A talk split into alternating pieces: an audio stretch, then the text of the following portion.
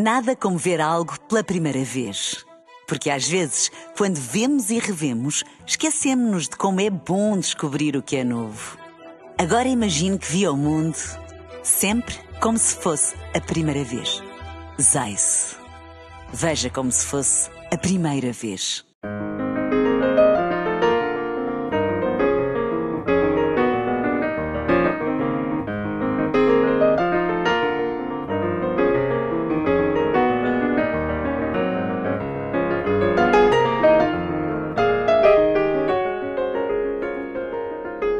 Bem-vindos ao Da Capa à Contra Capa. Passaram 10 anos eh, da introdução da Lei Quadro das Entidades Reguladoras. Afinal, o que mudou na regulação em Portugal? Será que a implementação dessa legislação melhorou alguma coisa? As eh, regulações estão menos politizadas. É o tema do programa desta semana, com base no novo estudo da Fundação, o Estado Regulador em Portugal. São nossos convidados a coordenadora do estudo, a investigadora Ana Lourenço, professora associada na Católica Porto Business School. Também nesta conversa, o economista e também professor da Universidade Católica, João Confraria, no Da Capa à Contra Capa, parceria semanal da Renascença com a Fundação Francisco Manuel dos Santos.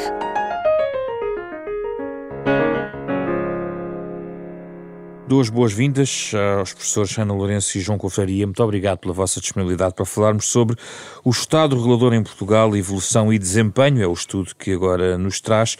A professora Ana Lourenço é coordenadora deste estudo. Uh, vamos então olhar para as conclusões uh, deste estudo. desde logo vamos começar pela chamada Lei Quadro das Entidades Reguladoras, lembrando que ela surge, esta lei, num contexto em particular de reavaliação da regulação em Portugal, nomeadamente decorrendo da intervenção das instituições uh, internacionais.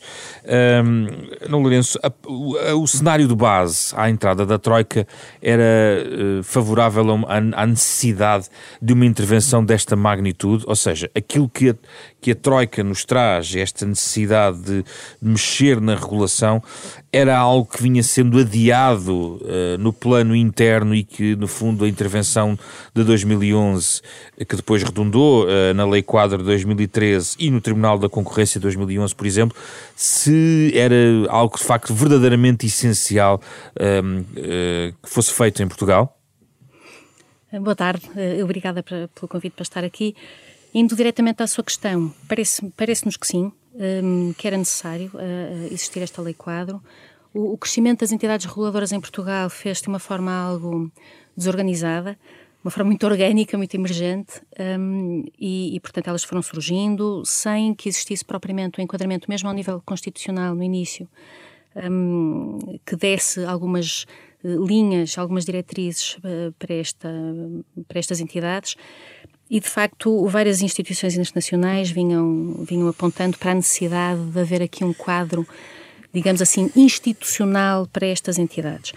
A par disso, também eh, havia alguns, algumas indicações de que permaneciam ineficiências ao nível de, das entidades reguladoras.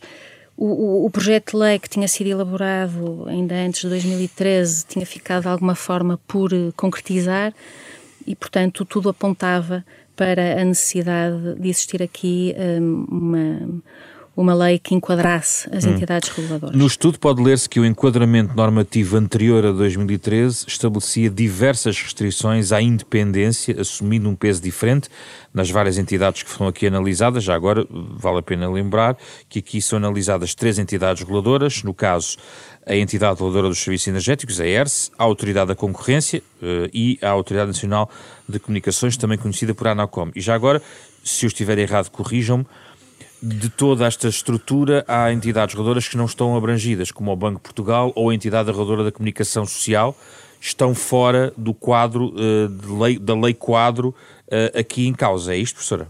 Exatamente. Há, há, entidades reguladoras, entidades com funções de regulação e de supervisão que estão fora uh, do âmbito de aplicação da lei quadro. E essas duas que referiu são, são dois excelentes exemplos. E a lei quadro, o que é que introduziu no essencial, professora? Bom, a lei quadro, eu acho que o, o, aspecto central desta, desta lei quadro é, como o próprio nome indica, é, é fornecer enquadramento ao nível de uma série de, de dimensões que são relevantes na, na, vida das entidades reguladoras. Portanto, no, no que diz respeito a, a, às regras que elas devem observar, numa pluralidade de dimensões, uh, no que diz respeito à própria administração da entidade reguladora, no que diz respeito aos aspectos financeiros, um, no que diz respeito ao pessoal das entidades reguladoras, às suas funções, à sua atividade de, de criação de normas e de, e de controle e de, e de sancionamento do, do, do respectivo cumprimento, uh, ao nível de, daquilo que são as suas obrigações de accountability, isto é, de prestar contas à própria sociedade e, portanto, de divulgar informação, portanto, um, um, um conjunto muito muito, muito alargado. Uhum. E a conclusão a que o estudo eh, chega é que, apesar uh, desta criação da lei quadro, das regras que lá estão estabelecidas, permanecem diversas restrições à independência destas entidades. É isto? Uh, sim, permanecem, permanecem restrições. nós, nós usamos uma, uma, uma expressão da meteorologia para, para caracterizar aqui o que a Lei Quadro nos, nos, nos trouxe e, e, dizemos que, que temos um, um, um, céu nublado com algumas abertas. Uhum. Um, ou seja, um, a Lei Quadro trouxe aspectos que permitiram, um, de alguma forma, um, fortalecer a independência das entidades reguladoras e, e deixe-me dizer que, que, a independência foi, de facto, aqui um ponto que, que norteou o nosso trabalho porque eh, as entidades reguladoras apresentam-se como entidades reguladoras independentes. Portanto, nós deixamos de ter uh, funções de regulação nas direções gerais, que fazem parte da administração do Estado, e, e, elas são atribuídas a entidades que se querem que sejam independentes. Independentes, quer uh, do governo, quer ou, ou, do poder político, de uma forma mais ampla, quer uh, das entidades que elas regulam. E por, daí que o nosso foco tenha sido na independência. Um, a Lei 4 trouxe aspectos que, de facto, são são vistos à luz do quadro de análise que nós usamos, do modelo de análise que nós usamos, uh, uh, são vistos como favoráveis à independência, mas permanecem algumas regras que, uh, que de facto carecem de, carecem de ser repensadas, hum. sobretudo agora que já passaram. Sobretudo quando olhamos para os casos práticos aqui deste estudo, não é isso? e, e, que já passaram também hum. uns anos. Um, vai fazer 10 anos, anos Vai fazer 10 anos. Aliás, foi esse um, um dos digamos assim, um dos gatilhos que, que disputou aqui a, esta análise foi Sim. que o tempo que já decorreu um, trouxe a necessidade de, de, portanto, olhar este tema. Já vamos a esse, mais em detalhe a estas conclusões. Professor João Confraria, a lei, quando surge em 2013, é uma lei bem feita, é uma lei que tinha, que ao fim de 10 anos podemos dizer que tinha uh, tem, tem matérias que têm que ser corrigidas, uh, já que falámos um pouquinho sobre o, o quadro anterior. O, mérito uh, existe na lei ou há, ou há, um problema de aplicação da lei? Qual é a sua perspectiva, a sua avaliação 10 anos depois? Esta lei está cheia de problemas, não só na aplicação como na sua origem. Uh, a lei não tem necessariamente origem na Troika. A Troika cria uma coisa que era diferente, que era um reforço da regulação independente em algumas atividades, mas não, não pediu nenhuma lei quadro. Eh, e, aliás, a minha opinião é que a Lei Quadra não servia para nada em termos de reforçar a independência das autoridades reguladoras e não serviu para nada em termos de reforçar a independência das autoridades reguladoras que eram independentes. A ANACON não ficou mais independente com a Lei Quadro, a Autoridade da Concorrência não ficou mais independente com a Lei Quadro, a ERS não ficou mais independente com a Lei Quadro. Mas isso é na prática. A não, lei, não, não, não, não, não, não, não, concep, não, não, conceptualmente, conceptualmente. Conceptualmente. A Lei Quadro foi aumentar a independência de alguns, eh, de alguns órgãos da administração indireta do Estado, por exemplo, o Instituto Nacional de Aviação Civil, eh, que era um órgão da administração indireta do Estado, passou a ser uma autoridade independente. Criou-se a autoridade da mobilidade e dos transportes. Eh, mas, sinceramente, não adiantou muito. Olha, o, para o regulador dos seguros, o que é que a Lei Quadro adiantou? Não adiantou. Uh, então os problemas subsistem de, de antes de 2013? Vamos, vamos por partes. A Lei Quadro, uh, repito, o problema da Troika era reforçar a independência da regulação. Isso não exigia uma Lei Quadro. O governo português optou por uma lei quadro e essa opção pela lei quadro resulta de uma resposta a equilíbrios internos. Havia, havia uma resposta a equilíbrios internos porque havia vários tipos de conflitos uh, que se relacionavam, nomeadamente, entre as posições de carreiras e as flexibilidades de gestão que as autoridades reguladoras independentes na altura tinham e na, naquela situação de crise o resto da administração pública não tinha. Uh, e, portanto, parte da Lei Quadro é uma resposta a essas preocupações da administração direta do Estado, que olhava com preocupação nomeadamente face às suas possibilidades de atuação, a flexibilidade de gestão e os níveis salariais que havia nas autoridades reguladoras. E, portanto, e essa é uma das, é uma, é uma, é uma das, uma das razões para a Lei Quadro. Depois existe a outra razão, que de facto foi mencionada, que era aquela ideia, mas é uma ideia que vale o que vale, que é importante harmonizar. Mas é importante harmonizar para quê? Não é importante harmonizar. Isso é, é uma, é uma falácia. A, a regulação independente justifica-se eh, por eh, motivos que são idiosincráticos, que são específicos de cada indústria. Não há a razão pela qual é necessária, é útil haver regulação independente nas telecomunicações, não é a mesma que leva, nem a razão nem o âmbito da regulação independente nas telecomunicações não é a mesma pela qual é importante haver regulação independente na aviação civil ou regulação independente. São razões diferentes. Eh, e, portanto, o facto das autoridades reguladoras terem crescido de forma desorganizada faz todo o sentido, porque responderam às necessidades de cada setor. Não há nada neste mundo Mas, conceptualmente, diga... a questão da independência não, não, desculpe, não, é importante desculpe, para todas? Desculpe, não há nada neste mundo que diga que tem, tem que estar todas sujeitas à mesma lei quadro. Depois a questão da independência, quando se fala de independência, tem que se fazer de, tem que se dizer o que é que se está a falar. E essa é um, uma grande falha da lei quadra. Uma a lei quadra, neste aspecto, é uma enorme oportunidade perdida. É uma oportunidade perdida por, porquê? Porque fala-se fala de independência e a primeira coisa é o seguinte: como é que se escolhe, dentre as atividades que são reguladas pelo Estado, aquelas que vão ser reguladas por uma autoridade independente e aquelas que são reguladas pela administração direta e indireta do Estado? Governo, por exemplo. Administração direta e indireta do Estado significa que tem a tutela direta do governo, exatamente. Uh, quem, como é que se escolhe isto? Há critérios para escolher isto. Eles não foram seguidos não foram seguidos. A razão pela qual a ANACOM ficou com determinadas atribuições, a ERS ficou com outras atribuições, a Autoridade Nacional de Aviação ficou com outras atribuições, não resultou de um estudo sistemático. Houve estudos sistemáticos que foram feitos, mas não foram utilizados. O estudo que foi feito, que foi encomendado a uma, um consultor internacional, era um estudo que nem sequer beneficiou, nem sequer beneficiou, não, nem sequer aproveitou uh, boa parte do trabalho que já tinha sido feito internamente em várias autoridades reguladoras. A ANACOM é o caso mais complexo? Não. Não há nenhum caso particularmente Mas é complexo. mais mediático, talvez. Ah, isso é mais, mais é? mediático. É? Isso é mais... Porque, por exemplo, agora quando houve a questão do leilão 5G, não, isso... emergiram alguns destes debates, não, não é? Emergir, olha, o leilão do 5G é um bom exemplo da, da, de, um outro, de um outro problema que podemos falar a seguir. Que é? Que é o mau uso da independência. Ok. O mau uso que uma autoridade faz da independência que tem. Mas esse é um bom exemplo de outra, de, de, de, dessa outra coisa. Mas, portanto, a lei quadro não resolveu um problema essencial que era dizer assim: quais são os critérios que vamos seguir para dizer que determinadas atividades em cada setor devem ser reguladas de forma independente do governo e outras são reguladas de forma dependente do governo. Ora bem, a lei quadro não resolveu este problema. Uh, conceptualmente diz que sempre que se queira fazer uma autoridade independente tem que se fazer um estudo, mas o que é certo é que para aquelas autoridades que lá está não se fez estudo nenhum. Ou melhor, algumas têm estudos feitos, aliás, eu fui, estive diretamente envolvido em alguns casos, eh, mas não foram usados.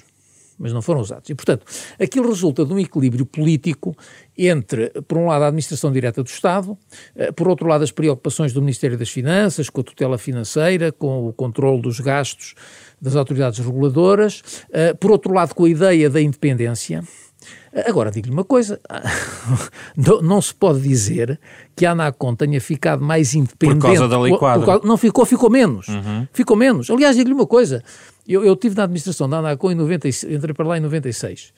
Uh, e estive na administração da Anacom uh, depois da Lei Quadro também. Em 96, a Anacom ainda não era uma autoridade reguladora independente, era um instituto público, e em muitas áreas nós tínhamos muito mais independência do governo do que aquela que eu tinha uh, ou que o Conselho que eu fiz parte tínhamos em 2017. Portanto, uh, não, dizer oh, que a lei como é que se avalia a independência, a lei para os quadro, ouvintes perceberem? É uma pressão do, do da tutela? Não, uh, aí é que está. A independência, formalmente, como aliás está, está explicado, uh, vamos lá ver, uma coisa é a definição de independência, outra coisa são os fatores da independência. Uhum. A definição da independência, o livro explica bem, Uh, os fatores de independência é que eu acho que não explica. Então. Uh, porque acho que o modelo que seguem é um modelo com o qual eu não concordo. Mas os. os mas pode discutir, mas o, discutir, desde que não seja demasiado técnico. Mas o, mas o fator. De, a, ideia, de independência é muito simples. Aliás, tem vários graus. Você, em última análise, para, para ser independente, o governo quer dizer o quê? Quer dizer que é um decisor público que tem a responsabilidade da decisão. A decisão não pertence ao ministro, não pertence ao secretário de Estado. Pertence a uma criatura que tem a responsabilidade da decisão. E esse, para mim, é o primeiro critério de independência. É. Depois, questão diferente é o seguinte: está bem, então e se ele decidir uma coisa que vai contra o interesse do governo, pode ser despedido ou não? Sim.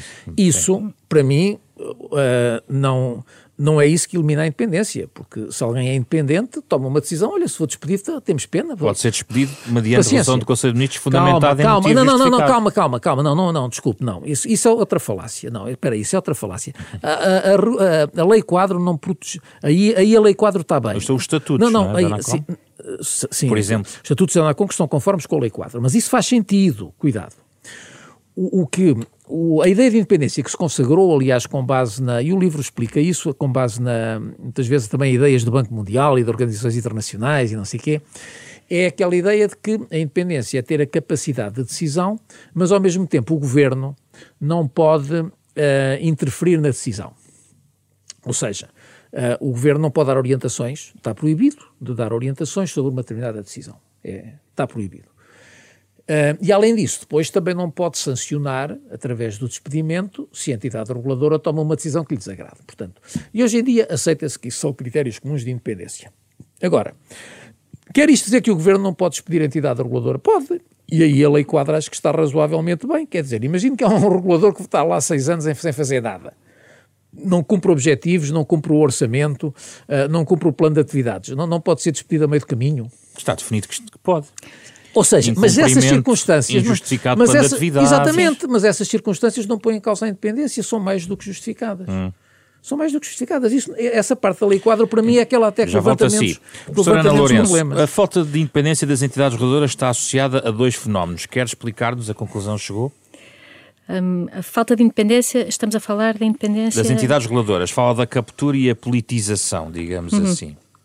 Ok uh, dois fatores que, de acordo com o modelo de análise que nós usamos e que já percebi que, que, que, que, não há acordo aqui relativamente ao modelo, mas, mas de acordo com o modelo que nós analisamos, o que é que isto significa? O que é que significa a captura e o que é que significa a politização? Por um lado, a captura significa, está muito associada à, à capacidade que têm, uh, sobretudo as entidades reguladas, para influenciar essa tomada de decisão que, que como era dito há pouco, uh, deve caber a uma entidade se ela é independente.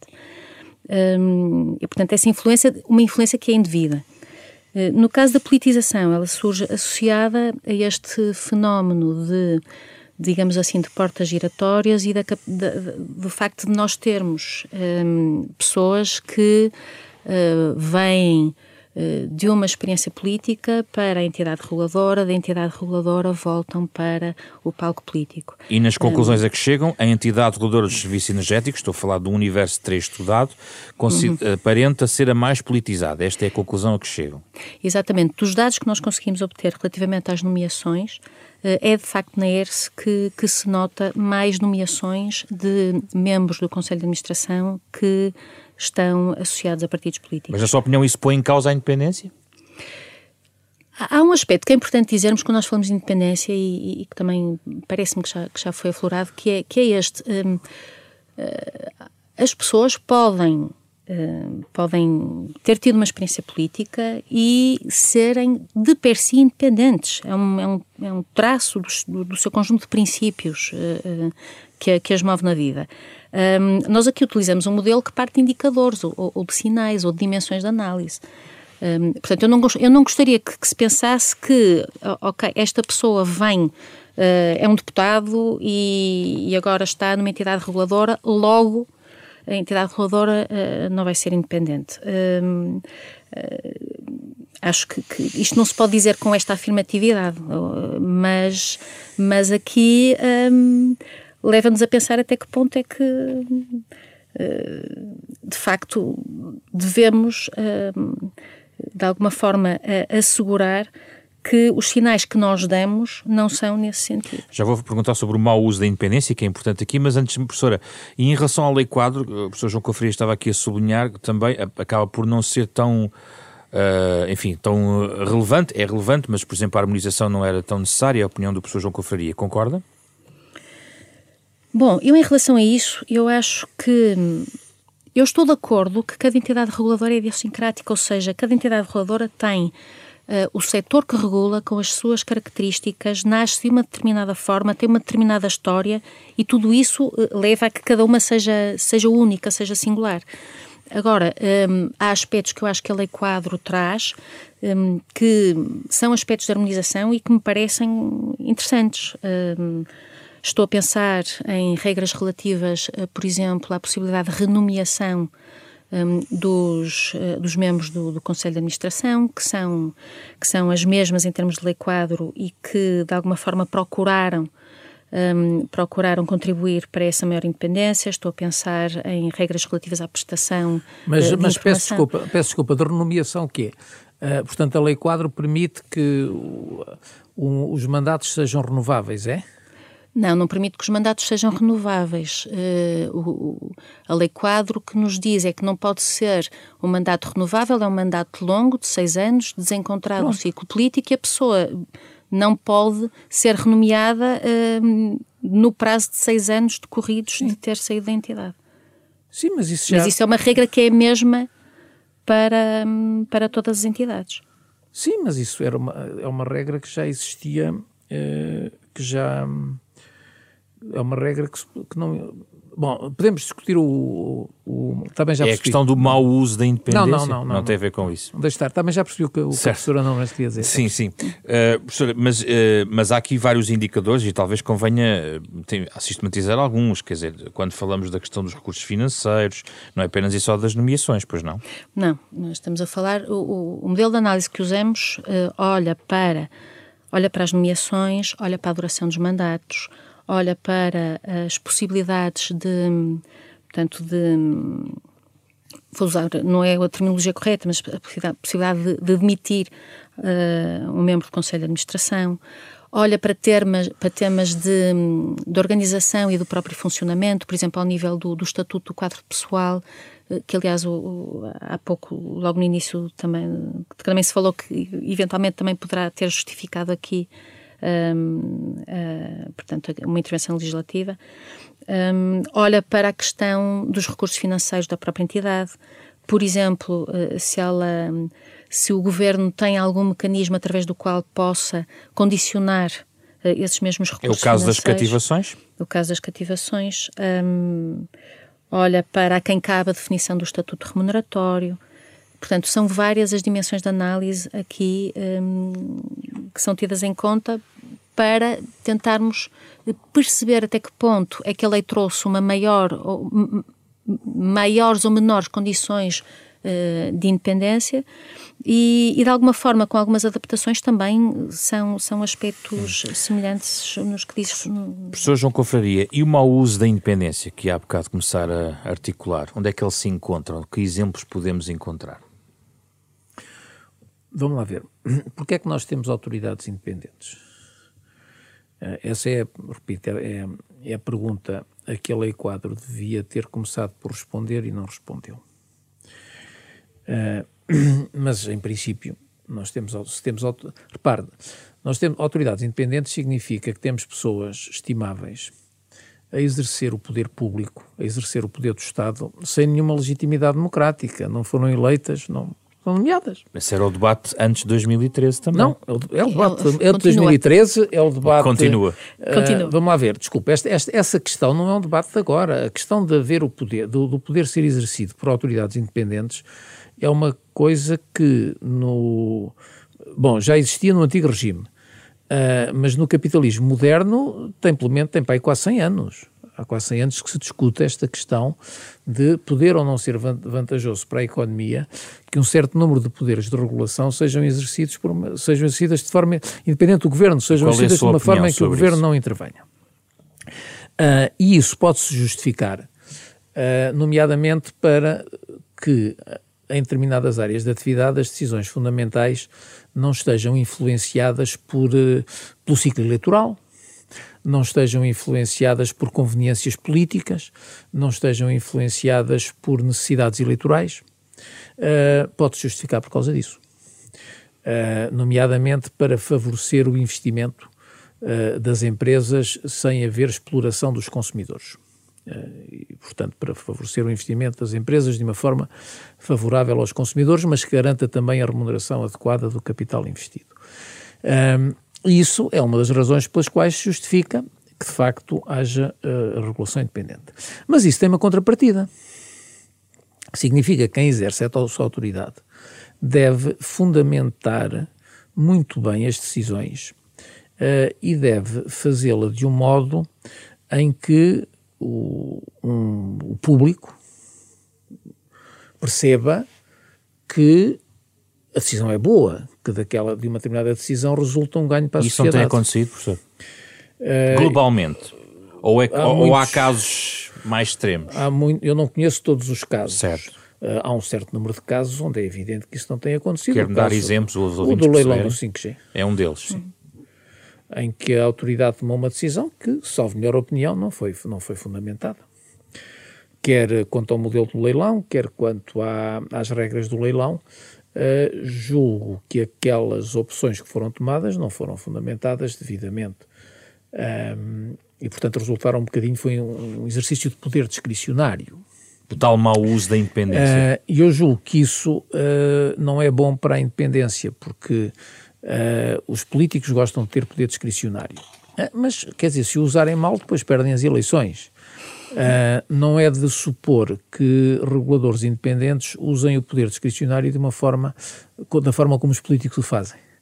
Uh, em princípio, o grau de exigência que existe na fundamentação da decisão é maior para um regulador independente. Professor, em relação às nomeações, imagino que eu fiz a minha carreira toda na área da energia e um dia sou convidado para ir para o governo e saio do governo e coloca-se a possibilidade de ir para uma entidade reguladora de uma área que eu trabalhei toda a vida. Qual é o problema disto? Não há nenhum.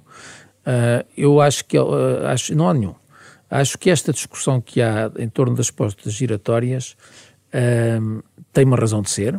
é importante que o público esteja confiante de que quem é nomeado por uma entidade reguladora não vai para lá para fazer um frete a uma empresa regulada, desculpa a expressão, ou não vai para ou lá, ou não vai para lá para fazer um frete ao governo, ou não vai para lá para, para, enfim, usar o poder de Estado para favorecer a sua carreira profissional a seguir. Pode ser na política, pode ser uh, num outro sítio qualquer, não tem que ser também numa empresa regulada, há, tantos, há muitos outros sítios. Portanto, o público tem que estar confiante de que isso não acontece. E o público também deve estar confiante de que as pessoas são nomeadas, que são nomeadas, percebem alguma coisa do assunto, quer dizer, conseguem distinguir no telefone de um par de sapatos, conseguem distinguir a corrente elétrica de uma corrente de água. se eu fizer uma audição ou, no Parlamento, não despisto isso? Um, o, o, que eu, a minha opinião que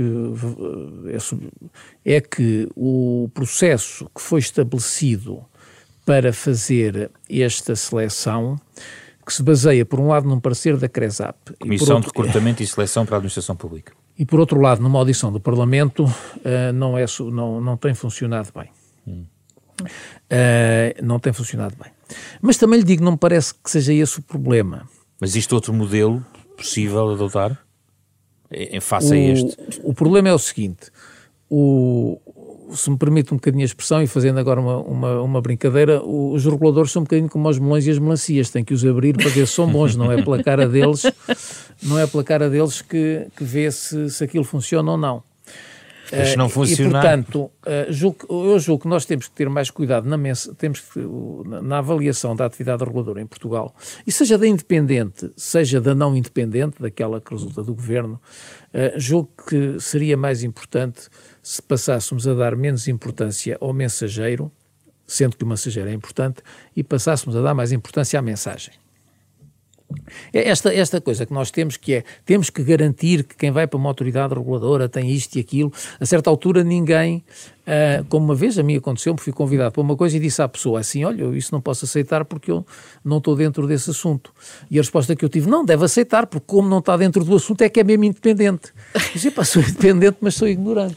Oh, professor, mas no caso... isso, e, o que estamos a, e, o, e o que está, o que aconteceu em Portugal, em muito, na, na, nesta atividade, foi assim: na, naquela procura de, uma, de um conceito abstrato de independência, a certa altura está-se a privilegiar que para as autoridades reguladoras vão parar pessoas que, têm, que não têm conhecimento da indústria e algumas vezes não têm conhecimento nenhum da regulação sequer. Uh, e isso acho que não é, não é bom, não, não, não, tem, não há grande vantagem nisso.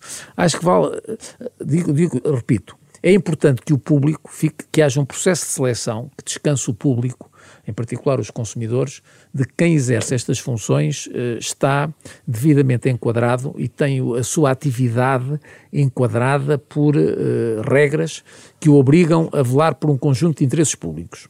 Mas se as duas Mas instâncias dito, dito que isto, está a sublinhar não funcionam, elas não estão a funcionar, a CRESAP e o Parlamento não estão a fazer devidamente o seu papel, pode, a arquitetura está correta, não está a ser bem aplicada, o, também pode dar-se este caso. Julgo que o Parlamento, o Parlamento, em alguns casos, podia ser. Da CRESAP, não sei, eu não conheço, não tenho seguido os parceiros da CRESAP.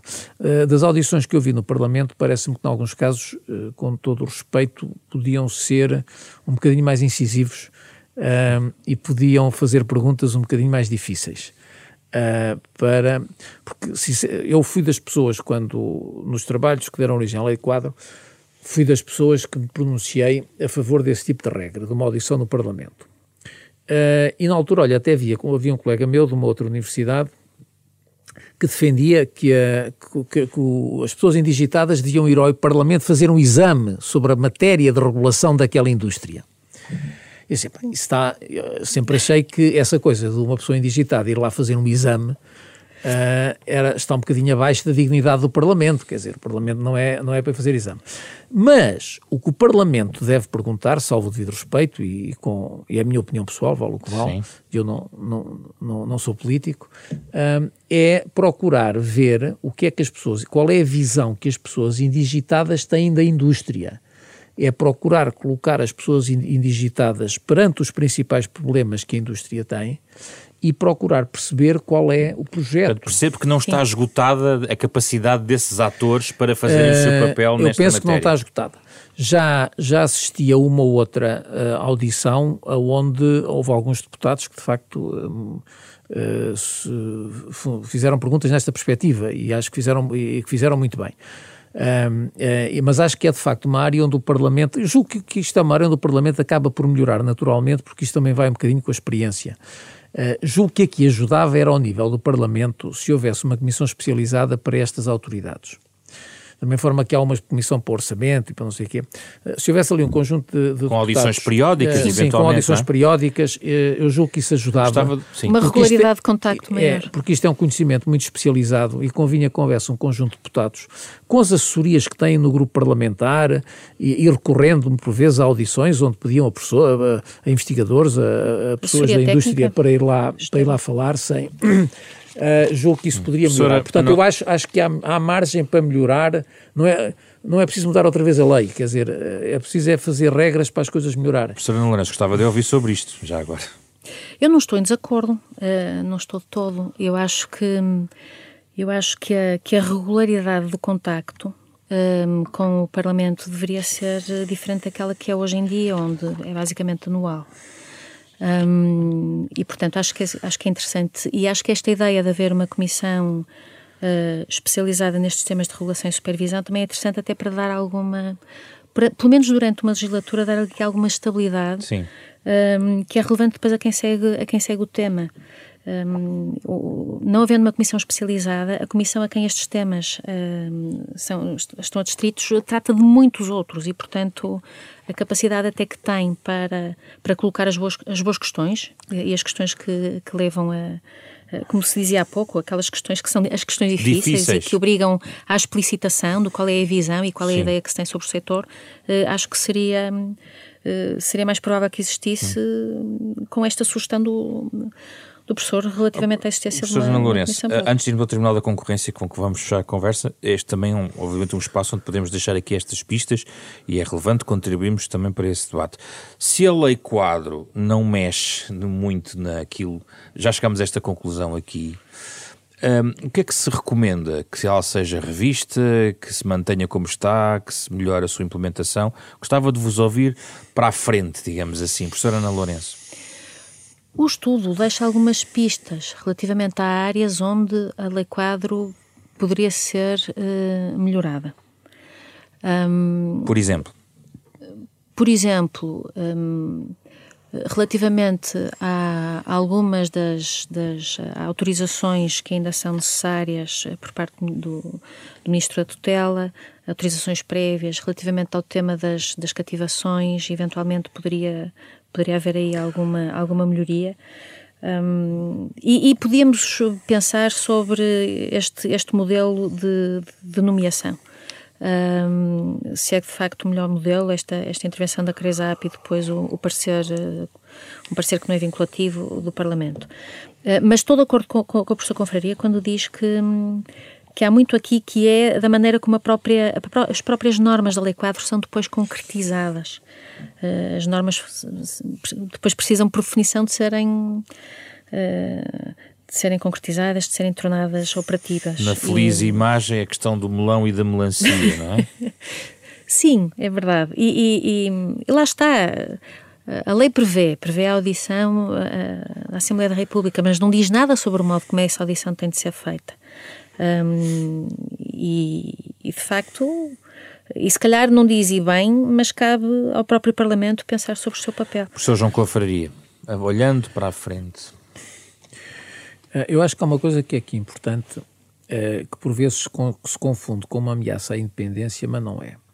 Eh, é de facto necessária uma supervisão financeira de alguém que tenha legitimidade democrática da atividade das autoridades reguladoras, porque as autoridades reguladoras vivem com recursos próprios, mas os recursos não são deles, os recursos são do Estado, são recursos obtidos com taxas que são recolhidas usando o poder coercivo do Estado, são recursos públicos. Mas o Ministro das Finanças pode fazer as não, cativações... Os, não, o que eu digo, primeiro ponto, uh, uh, é necessário definir rigorosamente um processo de supervisão financeira, quer da recolha da receita, quer dos gastos.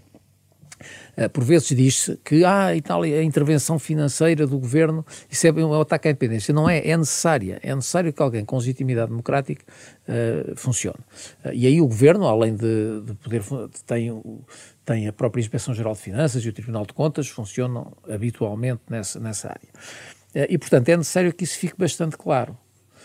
As cativações, de facto, já é um problema um bocadinho diferente. Já é. Isso aí já pode ou não ser. O problema das cativações, para mim, não é que seja um problema, que seja uma, uma violação da independência. O problema das cativações, para mim, é mais grave do que esse. Porque numa autoridade reguladora, quem lá está tem a responsabilidade, face ao público, de cumprir um determinado interesse público. Para isso tem que atender, tem que ter recursos. Se, se esse interesse público não for cumprido, quem é responsável é o responsável da autoridade reguladora, não é o governo. Ora, eu acho que, passa a expressão, que é um bocadinho, enfim, entre aspas, é batota, o governo dizer a alguém: olha, você é responsável por isto, e depois uh, limitar-lhe os meios que são necessários para poder exercer efetivamente essa responsabilidade. Não recomenda e, portanto, uma revisão da lei quadro? E, portanto, se, uh, era preciso rever isto. Se é, se é, através da lei quadro, se é através da lei qualquer, não, me, não, para mim não, não é muito importante. Mas acho que isto era, era importante ficar claro porque acho que é uma área onde a lei quadro podia ter melhorado e só complicou. A lei quadro, em, em, em autoridades como a ANACOM, a Autoridade da Concorrência, a ERSE, até o regulador dos seguros, a CMVM, estas coisas estavam razoavelmente clarinhas e a lei quadro só veio complicar. na coisa. Mas agora outra coisa, eu acho que o que era importante era, era uma, um outro aspecto, que era, de facto, regulamentar o processo de decisão. Uh, e isto aqui, não, repito, eu acho que não é preciso a lei quadro para nada. Isto é, é tudo coisas que se podem fazer ao nível do, das, dos estatutos das autoridades reguladoras. E regulamentar o processo de decisão é o quê? É identificar precisamente em que, em que áreas de atividade é que aquela autoridade tem competências independentes e separá-las claramente das competências do governo, porque em todas estas áreas onde há autoridades independentes, o governo continua a ter competências. Ora, é necessário identificar exatamente quais são as, as áreas de atividade onde as autoridades têm competências independentes, primeiro ponto, e depois, em segundo lugar, regulamentar o seu processo de decisão. O legislador tem que definir exatamente quais são os objetivos que essas autoridades têm que prosseguir tem que definir claramente quais são os interesses públicos que têm que ser protegidos em cada caso. Ah, é o interesse dos consumidores. Está bem, mas é o interesse dos consumidores em muitos casos e que tem que ser mais bem concretizado. A legislação não tem que ser abstrata? Não. O interesse público não tem que ser abstrato. O interesse público não é uma abstração. O interesse público significa a proteção de um conjunto de interesses sociais que são uh, é uma, é uma, o interesse público é uma agregação de interesses Para clarificar sociais. isso no estatuto de cada no entidade estatuto, reguladora. No, no conjunto de entidades reguladoras devia ficar claro para cada área de atividade quais eram os interesses públicos a proteger. Uh, e isso não está. Mas que caberia aos estatutos de, uma, de, cada entidade. Isso, é isso. isso, cabe nos estatutos de cada entidade, não é preciso uma lei quadro para isso. Hum. Professora Ana Lourenço, em relação ao Tribunal da Concorrência criado em 2011, a conclusão chega? Ora bem, quais são as conclusões? O, o, tribunal foi criado como um tribunal especializado. A ideia era que se conseguisse, pelo menos os objetivos que nós identificámos eram objetivos no sentido de uma maior eficiência, um, de uma maior rapidez na tomada de decisão, um, de uma proximidade do, dos cidadãos à própria justiça um, e, e, portanto, e também, e também uma questão de uma maior qualidade este é um termo sempre muito escorradio, a qualidade, a qualidade da justiça. O que é que é isto, a qualidade da justiça? Mas pelo menos uh, uma justiça mais, mais especializada, que tenha em conta é, é, o domínio técnico aqui da concorrência e da supervisão. Para já não falar da questão de eficácia e eficiência, que também eficácia é falada. Eficácia e eficiência, não? pois, porque de facto, embora fosse hum, eh, explícito um objetivo de maior eficiência, a verdade é que nós não conseguimos perceber um, até que ponto nós conseguimos falar de eficácia com, com, com, medidas que são normalmente usadas para medir eficácia, a eficácia dos tribunais e que se prende com, com, com cálculos, com, com processos entrados, processos concluídos, processos pendentes. Mas, mas eficiência implica que nós consigamos perceber Uh, nível de recursos para um determinado resultado e em relação a isso nós não temos não, não temos não temos dado, os dados necessários para olhar para essa, para essa eficiência. E há mais um dado aqui interessante nas vossas conclusões, é que um Tribunal Centra Centralizado Nacional, na vossa análise, contribui para uma justiça mais distante dos cidadãos. Sim, porque neste sentido, uh, anteriormente, um, um, cidadão, uh, um, cidadão, uma pequena empresa, porque nós às vezes tendemos, a, e nós aliás dizemos isso, às vezes associa-se estes temas da regulação às grandes empresas. Mas a verdade é que nós temos uh, microempresas, pequenas empresas, que também estão envolvidas em litígios na área da regulação.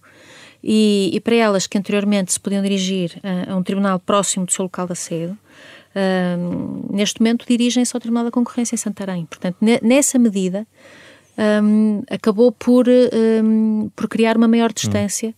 Um, e, e, que é uma distância que, lá está, para este tipo de organização uh, são custos acrescidos. Professor João Confraria, 11 anos de Tribunal da Concorrência, Regulação e Supervisão, qual é o balanço que faz desta instância? Ou pelo menos dos méritos ou deméritos que teve ao longo desta década de trabalho? Eu acho que a ideia foi boa. Uh, não sei é se uh, o resultado final uh, correspondeu à, à, ideia. Não sei, até pelo próprio processo de circulação dos juízes no âmbito das suas carreiras. não sei se um dos objetivos que se pretendia, que era criar conhecimento especializado, eh, se ele acaba por funcionar. Não sei se alguma vez acontece ao contrário, quer dizer, está lá um juiz e quando o juiz tem conhecimento especializado, chega à altura de dar um salto na carreira e de ir para o outro lado.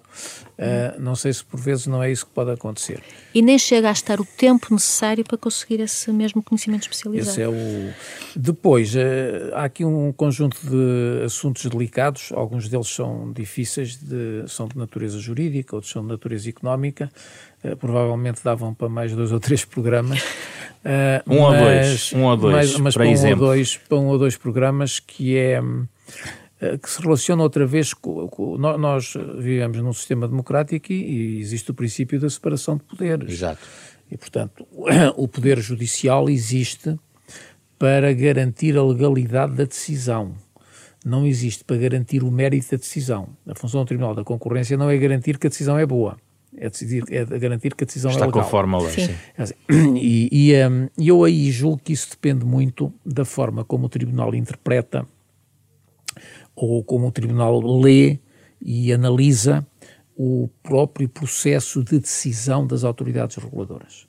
Uh, a minha convicção, uh, e repito, é a minha opinião pessoal, embora, enfim, de alguma forma fu fundamentada, já escrevi umas coisas sobre isso, mas é, é que uh, a própria autoridade, as autoridades reguladoras que fazem alguns curtos-circuitos na decisão. não seguem todos os passos que o legislador prevê em termos de fundamentação das suas decisões. Uh, para um tribunal, isto é suficiente para considerar a, a, ilegal ou não? A, para considerar que, que, a decisão não é, é ilegal, até podia, podia, acontecer, como já aconteceu no, com o Tribunal de Justiça na União Europeia, que foi mandar para trás uma decisão da Comissão Europeia dizer assim: olha, fundamenta isso fundamento melhor. melhor. Fundamento é melhor. até pode ser que sim, mas tem que arranjar uma história mais bem feita para essa decisão. Uh, e, porque é, é aí neste campo que o Tribunal da Atuação uh, atua, que, que, o Tribunal da Regulação atua. Uh, e isto é uma. É um, isto envolve considerações bastante delicadas a vários níveis e, e só mostra também a dificuldade que há uh, em, em avaliar o, o, funcionamento do Tribunal da Regulação Uh, enfim, e o mérito do livro em, em, dar uma contribuição para isso. Muito bem. Muito obrigado pela vossa presença aqui com os professores Ana Lourenço e João Confraria. Olhámos para o Estado regulador em Portugal, com base neste estudo da Fundação Francisco Manuel dos Santos, agora uh, disponível. Este é um programa um, em parceria com a Fundação Francisco Manuel dos Santos. A versão integral desta conversa está em podcast, nas plataformas digitais habituais, nos sites da Renascença e da Fundação Francisco Manuel dos Santos. Programa com o genérico original de Mário Laginha. Esta semana com Carlos Vermelho, Ana Marta Domingos, André Peralta e José Pedro Frazão. Na próxima semana voltamos para debater outro tema neste programa.